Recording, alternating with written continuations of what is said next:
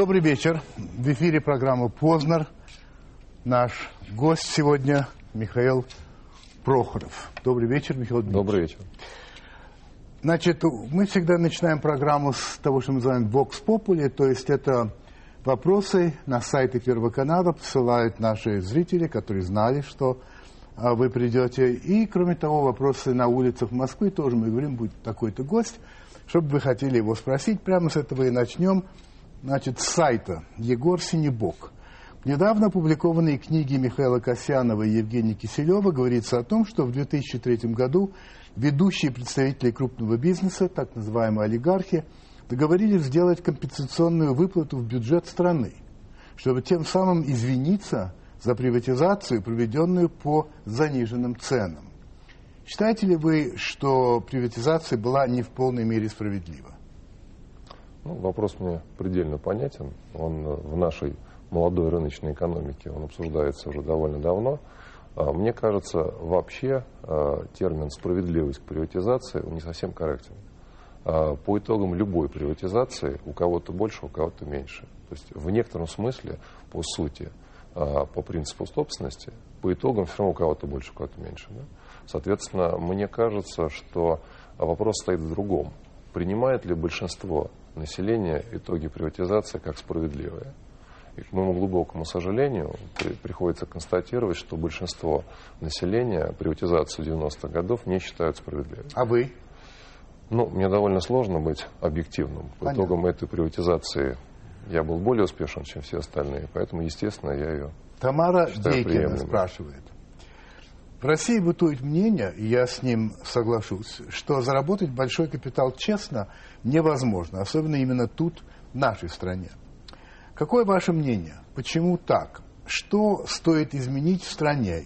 Или, как в том анекдоте про сантехника, надо всю систему менять? Тогда на какую вопрос? Насколько честно, ну, скажем так, в процентном отношении, вы оцениваете свой бизнес? Ну, здесь нужно брать э, в некотором смысле стадию развития нашей страны. Э, если есть закон, а есть понятие. Э, мне слово понятие не нравится, но оно наиболее полно отражает то, что часто происходит за пределами законов. Поэтому, на мой взгляд, что, к моему глубокому сожалению, приходится иногда для достижения результата, скажем так, жить по понятиям, а не по законам. Но это проблема общества в целом, и пока мы не поменяем систему, чтобы сантехник заработал по закону, а не по понятиям, соответственно, бизнесу, к сожалению, будет успешному бизнесу приходится работать по понятиям и иногда нарушать законы. Ну, таковы правила игры. Скажем так, у меня есть такой лозунг, что у бизнеса нет оправдания, почему он не успешный. Нет оправдания, почему он, он не успешный. Совершенно верно. Посмотрите, пожалуйста, на экран. Вот вам вопрос с улицы. Уважаемый Михаил Дмитриевич, к вам обращается москвичка, э, арбатская москвичка Лариса Николаевна. Мне бы хотелось узнать, как вы заработали свои первые миллионы? А что имеется в виду? Миллион рублей или миллион долларов? Да я думаю, не принципиально. Давайте все-таки доллары интереснее. А я думаю, что как раз интереснее рублей. Прошу. А, я учился в институте а, и занимался, помимо учебы, мы по утрам рано утром загружали вагоны. У нас было несколько бригад, и мы в Подмосковье разгружали эти вагоны. Да. И тут, э, на, нашу, на наше счастье, э, случился э, специальный закон, связанный с кооперацией. И недолго подумав, мы через полгода открыли кооператив, который занимался джинсами по типу варенка. Если вы помните, тогда такие очень модные штаны были. Да-да. И мы создали собственное производство джинсов по типу варенка, там керамзит, различные химические соединения. И в моем кооперативе, я думаю, что прошли стажировку и работу порядка 200 э, выпускников э, финансового института, как сейчас называется финансовая академия. И вот как раз на варенке я и заработал свой первый миллион рублей был страшно горд этим. В какой-то момент вот прям даже не верил своему счастью. А скажите, вот эти, из этих 200 человек примерно, которые прошли, они в основном, в большинстве своем тоже стали все успешными в бизнесе? Ну, я приведу хотя бы один пример. Это губернатор э, Красноярского края Александр Хлопонин. Вот мы с ним вместе этим занимались. Да, вот и есть фотография вас с ним. А, хорошо. Вообще я, наверное, должен напомнить нашим зрителям, что А Михаил Дмитриевич, а, по крайней мере, официально, так это или нет, я не знаю, но официально считается сегодня самым богатым человеком России. Ну, как справка. Так, э, значит, Шамиль Магомедрасулович Курбанов. Что значит для вас религия?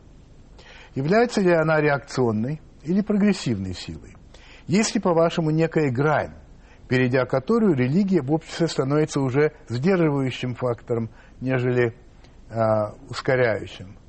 Смирились ли вы с фразой Иисуса из Евангелия, что легче верблюд пройдет через игольное ушко, чем богатый попадет в рай? Ну, сразу хочу сказать, что я очень уважительно с пониманием отношусь к религии, но я родился в атеистической семье, поэтому я, собственно, атеист. А я считаю, что религия играет очень важную роль в жизни общества, потому что она в некотором смысле а, расширяет границу действия законов. Все по закону прописать довольно сложно, а, а с точки зрения отношений людей в обществе это более сложный, более комплексный процесс, и религия зачастую законы расширяет, толкование, ну, там, понятия, правила и так далее, и так далее. А, мне кажется, ту фразу, которую вы привели, она недостаточно, скажем так, емко отражает происходящее. А, России, как мне кажется, является таким сближающим все годы, все традиции, и все, может быть, разные классы и сословия, это терпимость и сострадание. То есть на разных этапах нашей истории именно эти два качества позволяли в некотором смысле сконцентрироваться и преодолевать самые серьезные невзгоды. Поэтому с учетом того, что наша страна э, обладает молодой рыночной экономикой, возникающие новые сословия отношений просто еще не устаканились. Поэтому... Юрий, я, я перебиваю, да. потому что где-то вот это, ну, в пандан, что ли. Юрий пишет вот что. Недавно прочел на стене. Бей, бей, бей богачей. Социальная напряженность на лицо. А что нас ждет в будущем, на ваш взгляд? Э, я являюсь оптимистом. Я считаю о том, что вообще взаимоотношения, э, то, что вы поднимаете, это значение бизнеса с обществом, с государством, с гражданами и так далее. Это у нас такая тема очень любимая всеми, ее много обсуждают и забывают такие многие понятные вещи. Ну, во-первых, бизнес неоднороден. Есть крупные бизнесмены, а есть водитель частного э, такси, например, это тоже бизнесмен со своим видением, своим знанием мира, ощущениями. И поэтому говорить о том, что бизнес един, это тоже, видимо, вряд ли. А, еще один важный момент. Почему не обсуждают вопрос, например, чиновников и врачей? Ну, очевидно, существует объективный конфликт. Да? Или населения, медицинского обслуживания. А тема обсуждения государства и бизнеса, она является у нас такой интересной и важной. Я понимаю, почему это происходит. Потому что бизнес наиболее активная сила, которая воздействует довольно активно, но отношения между бизнесом и государством нигде не безоблачные даже в такой развитой стране, как Америка. Экран давайте посмотрим с вами. Здравствуйте, Михаил Дмитриевич. У меня такой вопрос. Занимаетесь ли вы благотворительностью и отслеживаете ли вы деньги, отданные на благотворительность? Куда они идут, а, как расходуются, ну и так далее. Спасибо. А, благотворительностью я занимаюсь. Мы вместе со своей сестрой создали фонд, который поддерживает культуру. И я очень рад, что этот фонд э, выступил в некотором смысле пионером в части инновационного развития культуры в нашей стране. Э, сейчас в мире идет процесс глобализации, который э, усиливает взаимопроникновение всех экономик, а с точки зрения культуры идет обратный процесс. То есть это процесс так называемой идентичности или локальности. Поэтому наш фонд был первым в стране, который на базе локального Норильского общества создал очень мощный культурный бастион, который сейчас начинает развиваться, и не только наш фонд уходит в другие регионы, но и остальные фонды начинают копировать эту стратегию. Это очень приятно. И вы прослеживаете? А, у меня немножко другой принцип. Я считаю, что благотворитель э, должен быть отделен от конкретных проектов. Понимаете, культура такая очень тонкая сфера, где большими деньгами можно занести достаточно большой вред. То есть вливая деньги серьезные, скажем так, в малокультурный проект, можно нанести больше вред, нежели пользы. Поэтому у меня подход такой. Я утверждаю раз в год направление, направление деятельности, а набор уже конкретных проектов ведут люди, которые являются специалистами в культуре. Экспертный совет возглавляет моя Вашего сестра. фонда. Моего фонда возглавляет сестра, которая как раз и набирает экспертов независимых, состоявшихся людей, которые выбирают те объекты культуры, которые являются действительно важными и нужными. Потому что если привязываться к культурным интересам каждого благотворителя, а культурный уровень у богатых людей разный, я считаю, что этим можно нести вред. А Поэтому какое я образование просил- у вашей сестры? Она филолог, закончила Московский государственный университет, ро- романо-германский факультет. Ам, вот я хотел бы задать вопрос, вернее, не я, а Азизбек Масарович Халмурадов. Как вы понимаете слово патриотизм? И что, по вашему мнению, вы сделали полезного для своей страны, в которой, ой, как не любят олигархов? Есть ли у него какое-то особенное, у вас какое-то особенное отличие от своих коллег по цеху? Можно ли назвать вас патриотом страны? А, Вы знаете, оценивать э, результат и вклад в дело развития нашей страны, это вот точно не мое дело. Это очень нескромно, и, в общем, лучше спросить тех людей, с которыми я работал. А с точки зрения патриотизма, я считаю, что я патриот своей страны, я люблю свою родину, я хочу жить только здесь, и все свои планы, э, и все свои основные направления бизнеса я связываю только с нашей страной. Вопрос с улицы, пожалуйста. А, Михаил Дмитриевич, добрый день. Я хотела бы узнать, какие э, деловые и человеческие качества принесли вам успех. Как вы думаете? Я думаю, что стрессоустойчивость Стрессоустойчивость. стрессоустойчивость. И я думаю, что я неплохо разбираюсь в людях. Понятно. Марина Борисовна Шмойлова пишет довольно так гневно. В передаче «Честный понедельник» Ки- Тиньков сказал, что предпринимателем может называться только тот, кто построил свой бизнес, не пользуясь средствами государства. Вместе с господином Потаниным а, вами была разработана схема кредитования правительства под залог пакета акций приватизированных предприятий. Разве вас можно назвать предпринимателем? По-моему, и не только вы присвоили себе то, что вам никогда не принадлежало, поскольку вы этого не создали. Ну, Такое мнение в обществе существует. Я понимаю его истоки. Это то, с чего мы с вами начали, понятие справедливости. А, Мне кажется, что предприниматель – это тот, который, неважно, создает он новое или берет то, что есть а, в некотором смысле на земле или существует, может привести в качественно новое состояние. Э, Просто мы обычно сравниваем наших предпринимателей, бизнесу, которым от роду всего 20 лет, а, с предпринимателями в некотором смысле уже развитых стран, которые действительно привнесли довольно много в свою страну. Ну, Форд и так далее, и так далее. Но давайте мы сравним первоначальное накопление капитала в развитых странах и у нас. Я считаю, что у нас, собственно, процесс был гораздо более спокойный, и наши предприниматели внесли существенный вклад. Я могу свой личный пример привести.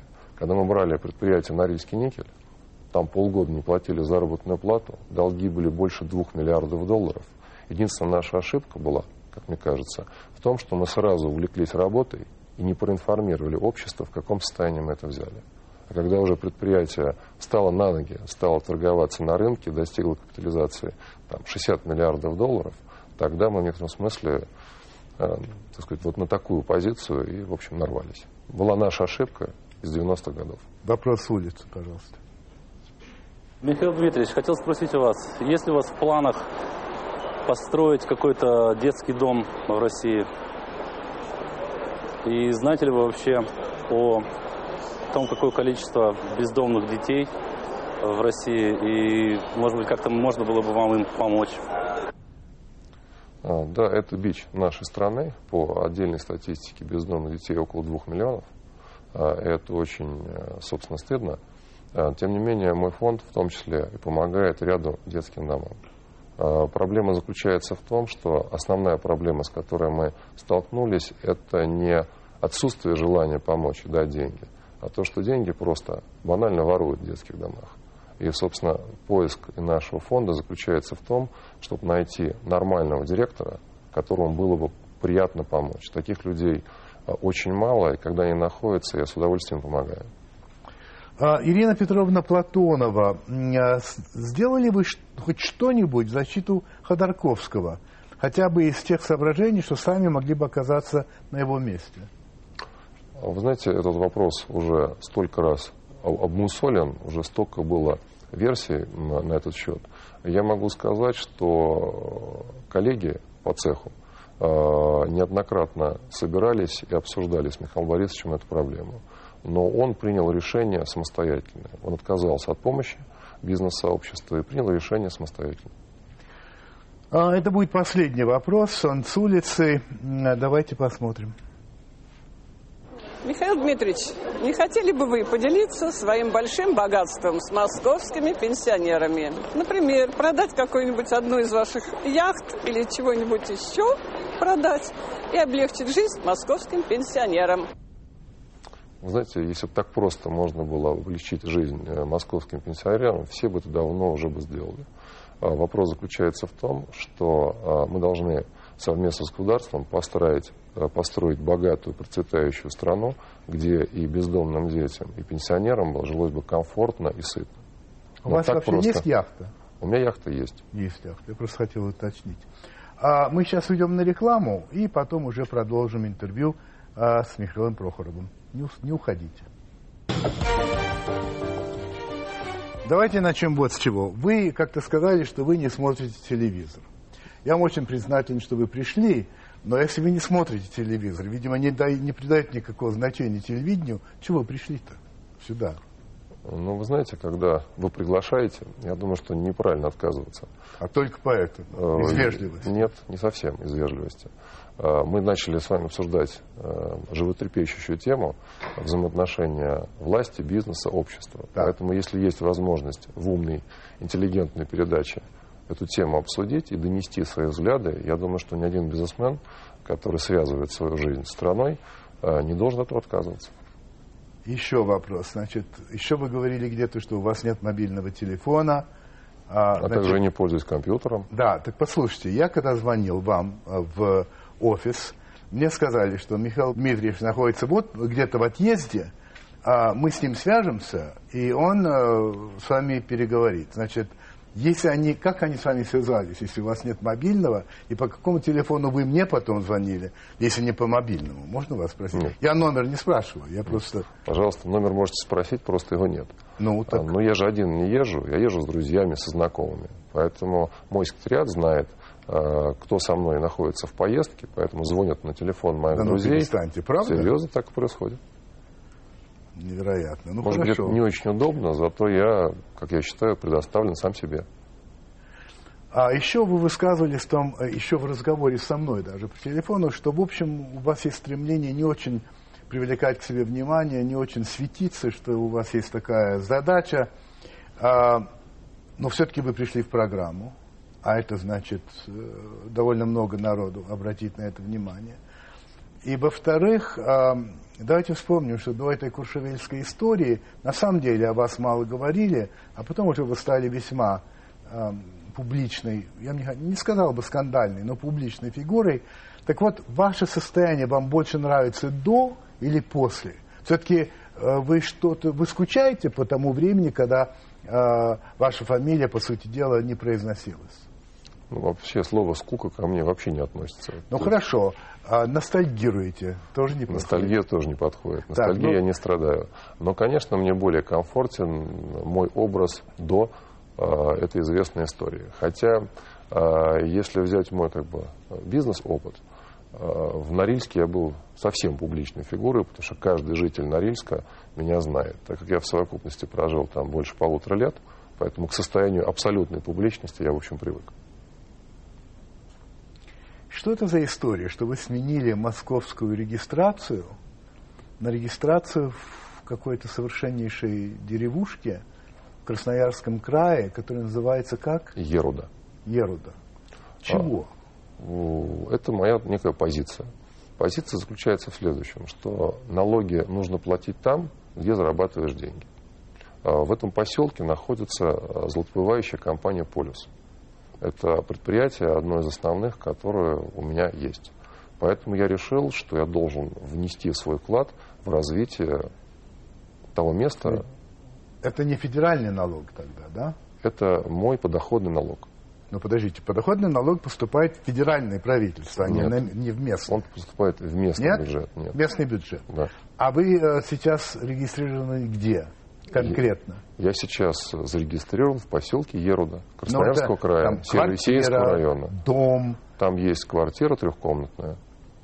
Говорят, я там вы в общежитии. прописан. Нет? Нет, Нет. нет. Понятно. Значит, вы просто вы считаете, что у вас есть некоторый должок перед Красноярским краем, который оказался для вас чрезвычайно щедрым, и вы его возвращаете. Я не считаю, что это должок. Это просто моя гражданская позиция. Платить налог надо там, где зарабатываешь деньги. А то, что ваш друг, близкий друг, губернатор этого края, к этому не имеет отношения? О, наверное, если я скажу, что не имеет совсем, это было бы, наверное, лукавством. Но здесь как раз совпало полезное с приятным. А, Я хотел бы покончить с этой куршевельской историей, но задать вопрос обязан. Значит, э, можно вас поздравить с тем, что дело это закрыто во Франции. Спасибо. Да, но вы сказали, что этого мало, что пока не извинятся передо мной, я во Францию не ступлю ногой. А, Ну а если вдруг во Франции откроются какие-то невероятные для вас интересные бизнес-возможности, а они все-таки не извинились, все равно не поедете?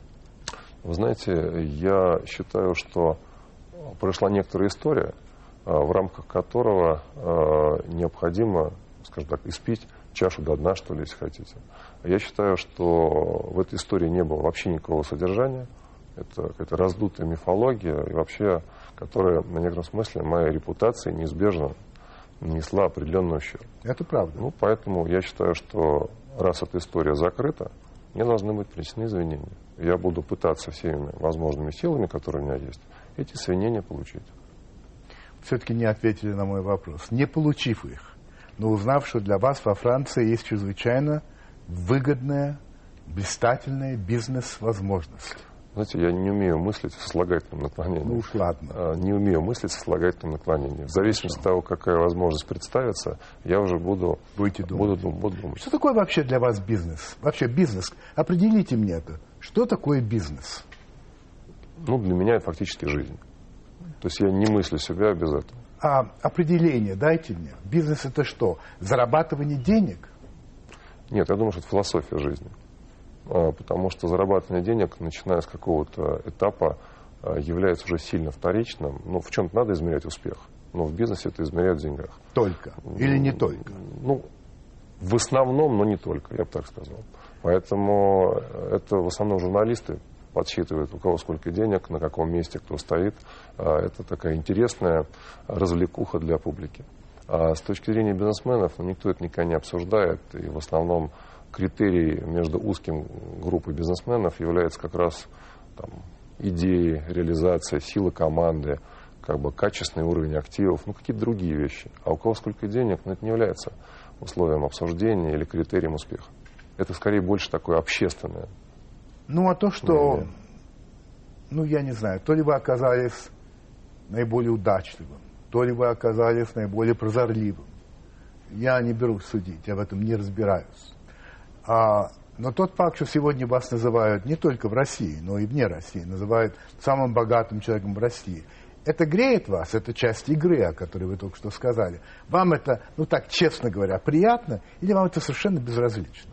Вы знаете, мне совсем это безразлично, и я же вам сказал о том, что мне более комфортно было бы вернуться в тот период, когда я был малоизвестным человеком, э, в том смысле, что находясь на свету, ну, скажем так, меньше можешь себе позволить, да, приходится в чем-то себя ограничивать. Поэтому э, в Ну, например, в чем вы себя ограничиваете, находясь на свету? Просто любопытно.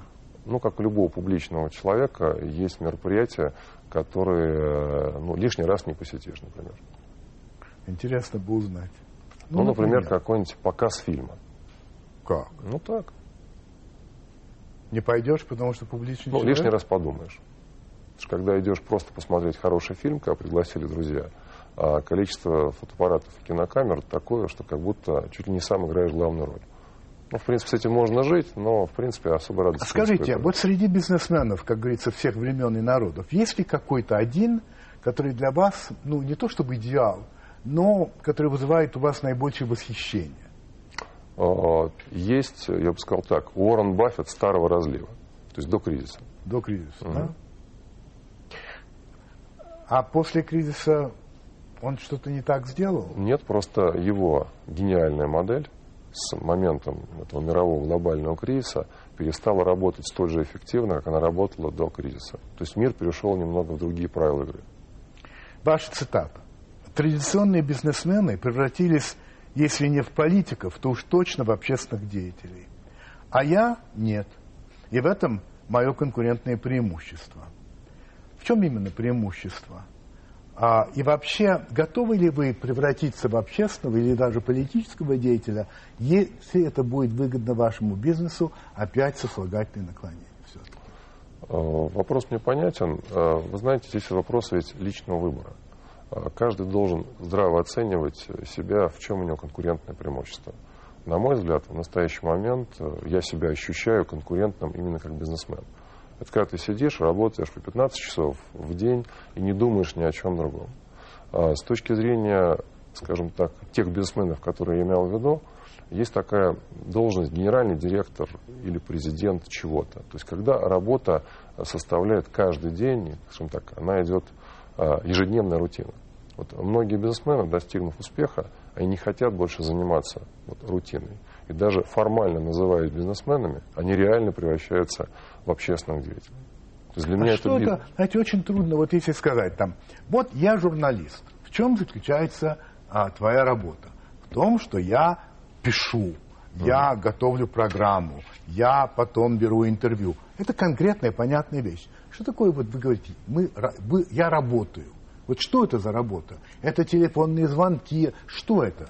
Это работа по созданию э, бизнесов, по структурированию бизнесов, по созданию новых предприятий, по реанимации старых предприятий, созданию новых рабочих мест, внедрение новых стандартов э, жизни, в том числе для всех, э, для работников, для рабочих и так далее. Потому что нормальный рабочий из моего норильского опыта, это только тогда, когда у него нормальная бытовка, нормальная зарплата, нормальная столовая и все жизненные ценности, которые мы, собственно, с вами вместе разделяем. И пока у нас на производстве не будет нормальных условий труда, у нас не будет ни инноваций, ни технологических революций, не будет ничего. А И это часть моей работы.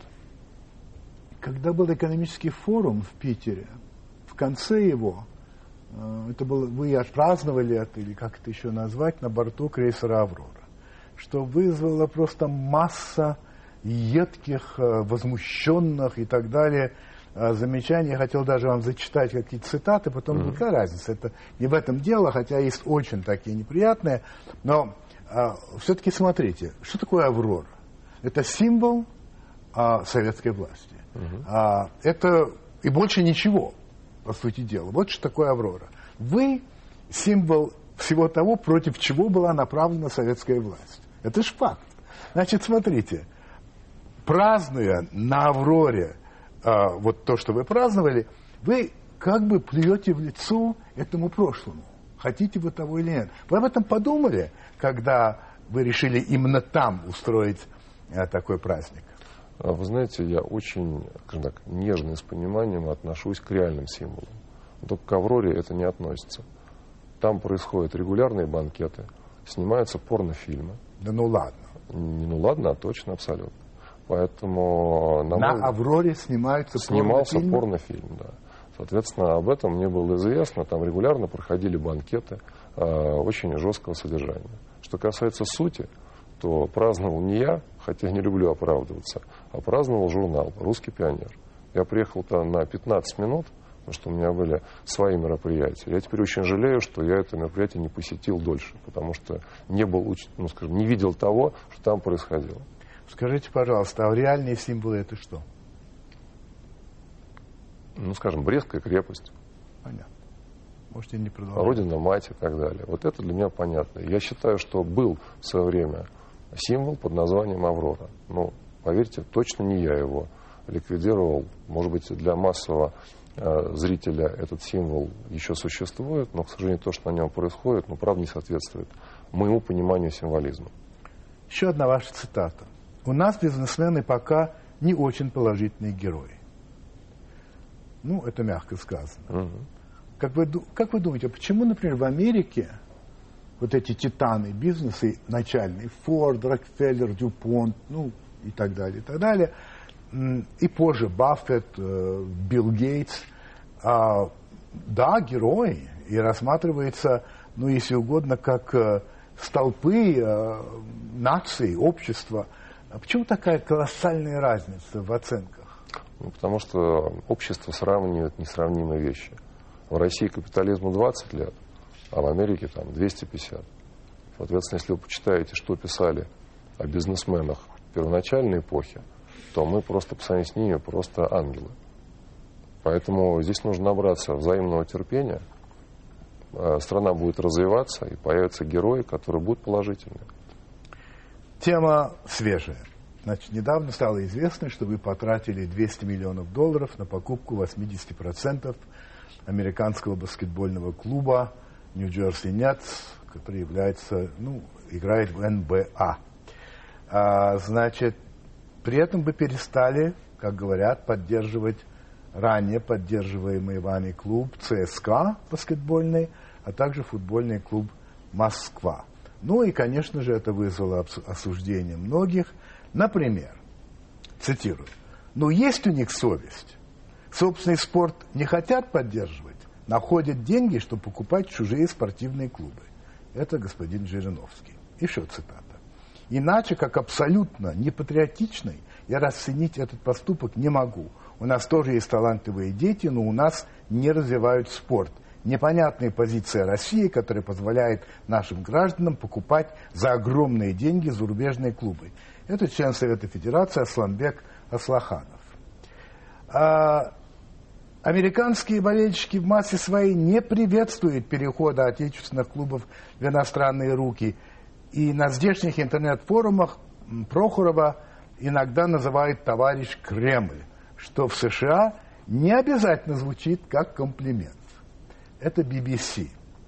Вместе с тем, вице-премьер правительства Российской Федерации Сергей Иванов заявил, я цитирую, покупка Прохорова в Нью-Джерси и последующее привлечение передовых технологий и тренеров будет способствовать становлению баскетбола в России. Ваши комментарии по поводу и того, и сего. Начну с простого. Я всегда поддерживал, поддерживаю и буду поддерживать российский спорт. Я являюсь президентом Федерации биатлона. А, Мы поддерживаем а, хоккейный футбольный клуб «Динамо», хоккейный клуб МВД. Поддерживаю регулярно детский турнир Владислава Третьяка. У меня огромное количество грантом одаренным спортсменам, включая детей. Поэтому мои расходы на российский спорт составляют несколько десятков миллионов долларов. Это, собственно, я хочу сразу сказать, что Хорошо. это А что Нью-Джерси Нетс у вдруг? вас не совсем правильная структура сделки. А, Структура сделки такая, что а, я предоставляю кредит 200 миллионов и забираю команду 80% и 45% новой арены. Это исключительно бизнес-проект, связанный с вхождением на очень закрытый американский рынок. Достаточно сказать, что еще ни один иностранец никогда не, не был допущен святая святых в лоно НБА. Поэтому я считаю, что это очень серьезный успех а, нашей страны и заслуг, а, которые сделал баскетбольный клуб ЦСКА на европейской арене. То есть за последние 7 лет он Это для вас чисто бизнес-проект? а Для меня это и бизнес-проект, и очень интересный социальный проект, который а, можно инсталлировать и развить в нашей стране. А, вот смотрите, есть ведущая лига. Э, НБА. НБА. Да. И туда стремятся все игроки всего мира. Да. И в баскетболе у нас нет такого запаса, как в хоккее. Ну, разный был Правда, уровень, да? правда, да. Но я люблю баскетбол, и мне хотелось бы, что в этой стране, в нашей стране, он а, был бы ну, хотя бы сопоставим по влиянию с хоккеем. А, Поэтому, а, на мой взгляд, заход как бизнес-проект, причем не отвлекая ни одной копейки денег, потому что на эту инвестицию я беру кредит в Западном банке. То есть я своих денег не отвлекаю. Я беру кредит в Западном банке и приготовую а, моих новых партнеров, которые в силу финансового Как кризиса это будет не могут. помогать развитию баскетбола в России? Я вам сейчас отвечу сразу на два вопроса. Давай. А, Мой опыт управления клубами привел к тому, что у нас спорт не является бизнес-технологией, а является исключительно благотворительностью. И если с точки зрения, наверное, индивидуальных видов спорта, спорта благотворительный поход спорту оправдан, то с точки зрения игровых весь мир строит бизнес-модель. А, однако бюджеты наших клубов таковы, что, скажем так, рыночная экономика не подтверждает этого. Поэтому для того, чтобы развивался баскетбол, необходимы технологии не в профессиональные клубы, а в студенческие. И моя задача состоит в том, чтобы те технологии НБА и американского баскетбола, которые существуют, внедрить в подготовку студенческого баскетбола, а уже через студенческий баскетбол в детские спортивные школы. И вот такой амбициозный системный проект я хочу попытаться реализовать. А, вещь, конечно, правильная, взять и поддержать какой-то один клуб. Но вот задача, которую я перед собой подставил, это сделать мощный системный проект, в котором а, наш баскетбол должен вывести на новый уровень, если хотите. Это гораздо более сложный интересный проект, чем просто кому-то там дать финансирование и поддерживать команду, ну, скажем, если хотите, на нерыночных условиях. Это все ведет к некоторому тупику. Вы знаете, есть по-английски такое выражение «winning isn't everything», что переводится как «побеждать – это еще не все». Угу. Был такой тренер Бобби Найт, известный баскетбольный тренер в Америке, довольно-таки скандальный, который в ответ на это говорил, что winning is everything, то есть побеждать это все, и больше ничего нет. Я почему это вспомнил, потому что вы, говоря о биатлоне, президентом федерации, который вы являетесь, сказали, для меня, кроме как первого места, другого не существует. Немножко похоже на Найт. Побеждать это все. А остальное, это вообще у вас в жизни так. То есть не только в спорте, но во всем важно только быть первым. Ну, скажем так, точно не во всем. А то, что является предметом моего профессионального интереса, или то, чем я занимаюсь, ну, в части общественной части, то здесь, конечно, только первое место. Только первое. Только первое. А, в очень известной статье а, президента Медведева «Россия вперед» он написал следующее. Нашей работе по преобразованию России будут пытаться мешать влиятельные группы продажных чиновников и ничего не предпринимающих предпринимателей. Они хорошо устроились, у них все есть, их все устраивает. Они собираются до скончания века вжимать богатство, принадлежащее всем нам. Они не создают ничего нового, не хотят развития и боятся его. Вот каков у нас, по вашему мнению, процент ничего не предпринимающих предпринимателей? И вот эту фразу Медведева вы в какой-либо степени к себе относите? Я думаю, что давайте мы э, здесь упростим данный вопрос. Э, все общество в целом хочет ну, сойти с нефтяной иглы. Ну, это вот очевидно. Да? Мы хотим, чтобы у нас была диверсифицирована... Все хотят или кое-кто не хочет? Ну, наверное, кто-то не хочет, но это вопрос немножко из другого порядка. Хорошо. Да? Мы говорим о том, что мы хотим видеть нашу страну другой. Но когда у вас все хорошо, ну, естественно, очень часто а, ну, у локального человека все хорошо, над ним ничего не капает, то ему и менять ничего не хочется. А, поэтому, если говорить таким простым языком, речь идет о том, что хотим ли мы видеть нашу страну инновационной, другой, там, диверсифицированной, там много интересных скажем, терминов есть на этот счет. А, вот я точно хочу и стараюсь своим примером идти впереди а, нашего бизнеса. А, у меня, кстати, не всегда это получается, могу сразу сказать, потому что часто, когда используешь новое, и происходят методы проб и ошибок, от этого никто не застрахован. Но здесь надо четко понимать, что есть определенные правила, без которых этого нового не будет. Вот вы утверждали, что самая большая проблема страны вовсе не экономическая. Опять я вас цитирую. Главная проблема вот какая. Это отсутствие культуры повседневности. Мы всегда с презрением относимся к быту. Угу. Эстетическое отношение к жизни, которое так развито в Европе, у нас напрочь отсутствует.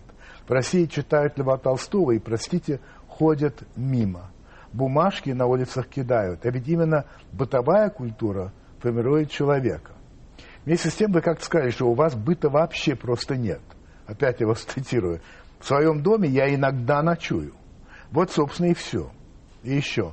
Я равнодушен к театру, оперы просто не выношу, не люблю. Роль культуры я принимаю и чувствую, но ее внутреннее наполнение не является той целью, которая меня стимулирует. А нет ли здесь какого-то, ну, не знаю, так сказать, какое-то разночтение или, или противоречие? Я противоречия не вижу. Нет, да? Да, готов подписаться под тем, что я сказал. То есть, когда вы говорите о быте, что вы имеете в виду тогда? Я говорю про быт с точки зрения быта нормального человека. Так. То есть я 15 часов на работе, поэтому вот быт домашний у меня практически отсутствует. Я про это говорю, что я прихожу домой ночевать, а не жить. Вот. Может быть, это кому-то покажется странным, я просто там ночую. Все остальное время я на работе. Если посмотреть на историю нашей страны, у нас всегда ради глобальных задач жертвовали жизнью людей. А в европейской культуре, наоборот, ценность человеческой жизни превыше всего. Ответьте, что важнее для конкретного человека? Правильно, маленькие радости. Это вы. Да. Что такое маленькие радости? Маленькие радости, но Вообще, они у как вы каждого свои. Ну что? Ну хорошо, для вас. Маленькие радости это что? Вот в, в общеческом плане, ну там, хорошая еда, например, хорошая компания, друзья, которые я, к сожалению, не имею времени много с ними проводить э, время. Ну так вот устроен мой график. Соответственно, у людей, ну, с кем, естественно, общаешь, это успехи ребенка в школе, ну, там, я не знаю, новая купленная вещь, которую долго мечтал и можешь себе позволить, потому что хорошо зарабатываешь. Но у каждого они свои.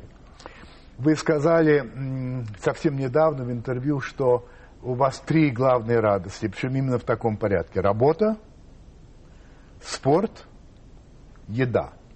Где-то потом вы добавили четвертое. Девушки. Вот это вот четыре ваши главные радости. Значит, а, ну, что касается работы, говори- мы уже говорили, это понятно. Что касается еды, то я бы с удовольствием с вами на эту тему поговорил, поскольку я кулинар и гурман. Но я боюсь, что не всем это будет интересно, может быть, в другой раз. А, По поводу спорта, значит, а, у вас поразительный список. Там получается волейбол, баскетбол, футбол, легкая атлетика, горные лыжи, кикбоксинг, а, я не знаю, там, ну, список, а, при этом все в экстремальном виде. Плюс два часа в день а, тренировок в будние дни и по 4 часа в выходные дни. Я все правильно говорю? Абсолютно. Просто не назвали некоторые еще виды спорта, но это не Например? принципиально. Виндсерфинг, а, фристайл на аквабайках. Так. А, еще вы как-то сказали, что я в душе тинейджер, я беспредельник. Или беспре- беспредельщик, простите. Это том все смысле, что я связывается? максималист. Опять же, противоречия не вижу. Нет? Нет. Хорошо. А, вы сказали, что самое главное спортивное достижение у меня будет в 75 лет. Какое это будет? А, Достижение, которое мне хотелось бы реализовать, Ну. что я в 75 лет могу позволить в части спорта Да. а, делать все то, что я могу делать сейчас. Или все, что я мог делать 20 лет, например. То есть одинаково, с таким же успехом. С таким же успехом. То есть 75 лет, скажем, пробежать десятку так, как вы бегали в 20 лет. Ну, скажем так, может быть, чуть помедленнее, но все-таки добежать с приличным результатом. Хорошо. Или если я катаюсь на виндсерфинге, чтобы я мог в 75 лет себе это позволить. Вам сколько лет? 44. 44. И вы холосты. Я холост. Да. А, значит, четвертый вот, это радость женщины. Вот ваши слова. У меня было много женщин. Кто-то из них мне нравился, но не больше. Я сам выбираю, как мне жить. И меня абсолютно устраивает мое одиночество. Хотя возможно, что когда-нибудь у меня появится потребность в чем-то другом. Я готов влюбиться. А вот так за все 44 года ни разу не влюблялись. Один мой э, приятель, очень известный бизнесмен, а лет 10 назад, когда мы этот вопрос с ним обсуждали, сказал, что женитьба – это твоя самая сложная сделка в жизни. Вот тогда я как бы это не очень на это реагировал. А сейчас я могу сказать, что это, наверное, действительно так, но эта сделка у меня пока просто не созрела, что Не ли. получилось Ну, пока. как да? и в любом Ну, бизнесе, да, знаете, бывают сделки, Хорошо. которые не Пожалуй, получаются. последний вопрос от меня, хотя бы с удовольствием я продолжил, но время есть время. А все-таки, есть ли у вас какая-то идея, как бороться с коррупцией в России? А, Вы знаете, идея есть. Более того, это не просто идея. Это я реализовал на практике, когда был генеральным директором Норильского никеля. А, дело в том, что вопрос коррупции напрямую связан с вопросом, скажем так, взаимоотношения заработной платы и дохода, который получаешь ну, там, за пределами заработной платы, используя свои какие-то специальные положения. Так вот, стремиться, наверное, надо не к тому, чтобы наказывать каких-то отдельных людей э, за какие-то повинности, хотя это тоже неизбежный путь, а для того, чтобы создать такую систему, которая бы заработную плату бы ну, скажем, не делала ничтожно малой. То есть очень важно добиться за несколько, там, может быть, десятков лет, ну, я не знаю, сколько это занимает период, у меня заняло так около пяти лет, но в локальном закрытом да, обществе. Да. Для того, чтобы сделать так, чтобы заработная плата не теряла ценность. Вот если заработная плата не теряет ценность, то это очень важный и правильный результат. Потому что, когда мы говорим в черно-белом варианте борьба с коррупцией, но надо бы учитывать все-таки национальные традиции тысячелетние. Как, впрочем, и в других странах, они, в общем, тоже, ну, скажем так, очевидно, не безоблачны. Мы знаем примеры Хорошо. Италии, Испании и так далее. То есть я бы не в черно-белом режиме боролся, а в смысле такой, знаете, понятийной, что ли, зоне.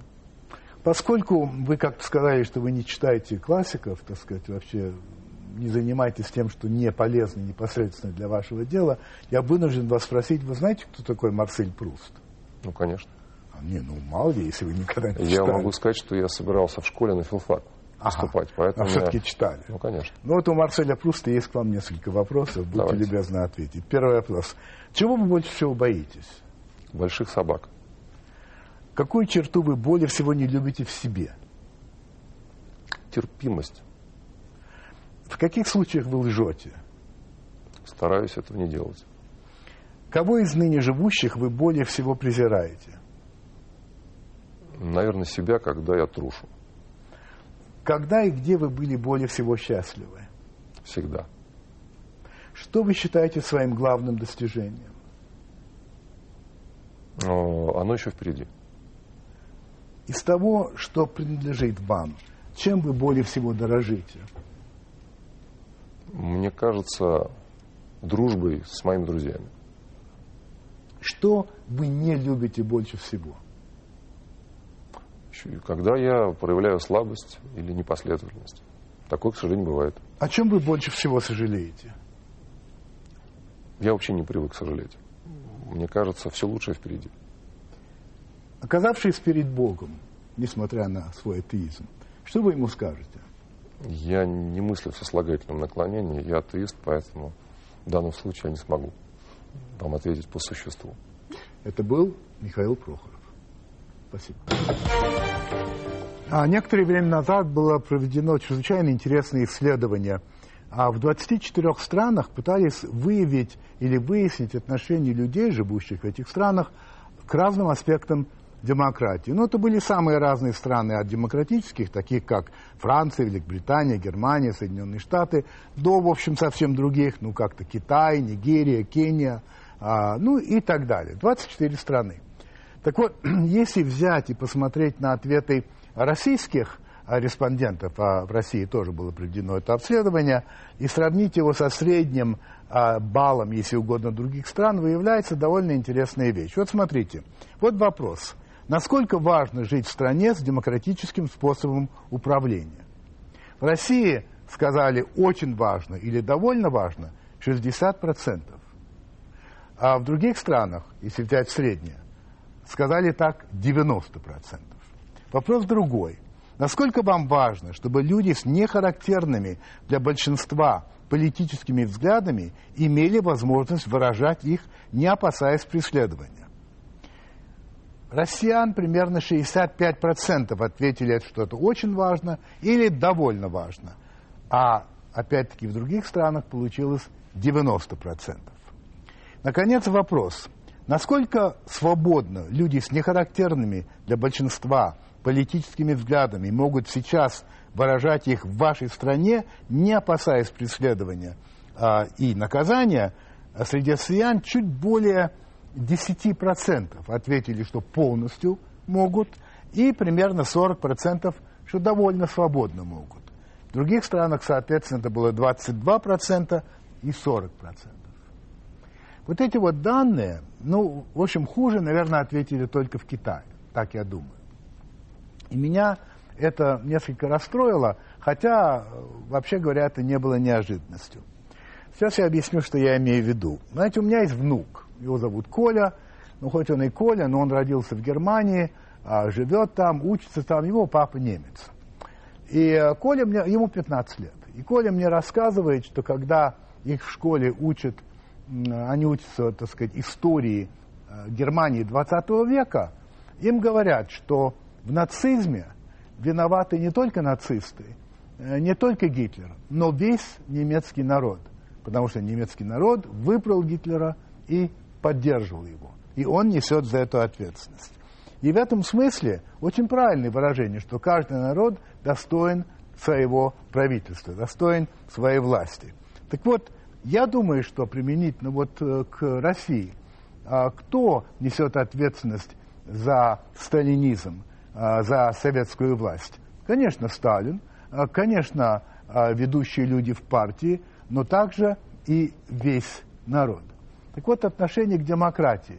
Отношение к демократии мы видим какое.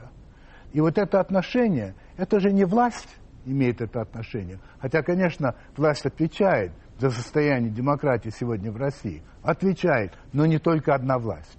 Отвечает за это и мы, то есть каждый человек, то есть народ. И поэтому жаловаться, как многие любят, ну, наверное, надо бы как-то подумать. Вот такая история. thank you